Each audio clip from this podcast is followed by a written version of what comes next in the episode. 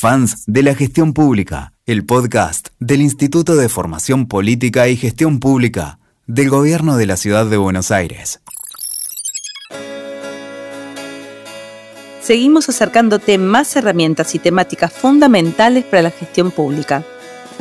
En este episodio, Comunicación Política.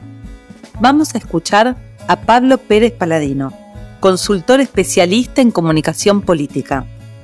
Nos va a contar las cinco pautas fundamentales para la comunicación de gobierno.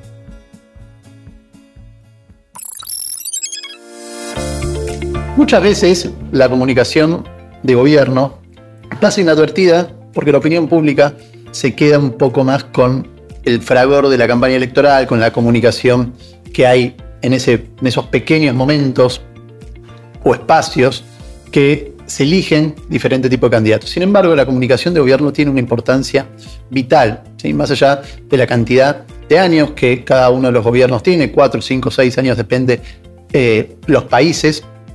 La comunicación nos acompaña durante todo ese tiempo y tiene una importancia vital a la hora de poder comunicar las políticas públicas que hace cada uno de los gobiernos. Hay cinco puntos que quiero remarcar sobre esta comunicación de gobierno y sobre la importancia de la misma.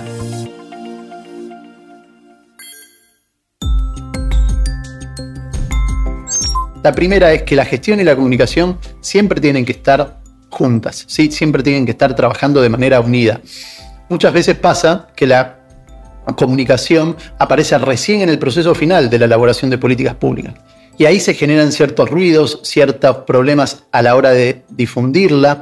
Eh, no, encuentran quizás el segmento adecuado del público objetivo sobre el cual se quiere trabajar o cuáles son los canales sobre los cuales nosotros queremos difundir esta política pública. Por eso es importante siempre, una vez que decide el gobierno empezar a trabajar sobre una política pública, que la comunicación forme parte de la misma.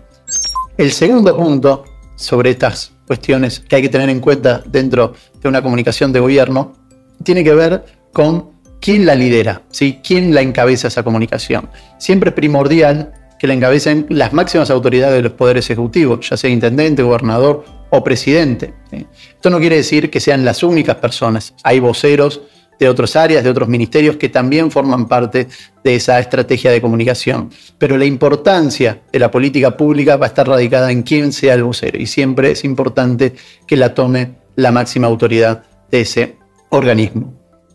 Tercer punto, que defiendan los intereses de la comunidad. ¿sí?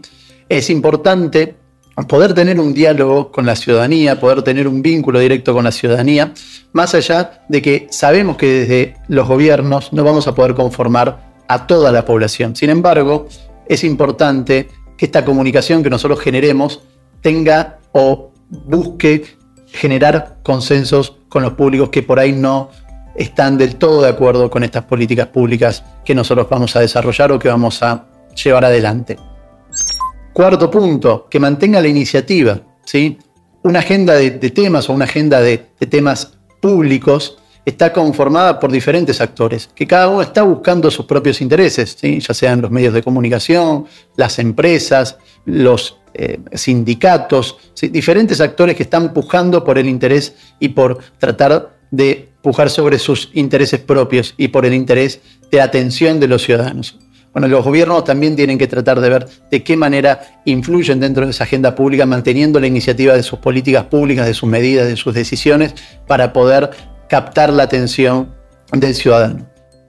Por último, quinto punto, que cumpla las promesas de campaña. ¿sí? Acá, cada candidato, cuando está dentro del rol o participando dentro de una campaña electoral, hace promesas, genera un acuerdo o un pacto implícito con sus electores y lo importante es poder llevar adelante este contrato en la gestión. ¿sí? Hay que tratar de ver cuáles fueron las promesas de campaña para ver de qué manera también las seguimos comunicando como parte de la gestión. Esto ha sido todo por hoy. Los invitamos a seguir escuchando los episodios dentro del canal del Instituto en Spotify. Muchas gracias. Fans de la gestión pública.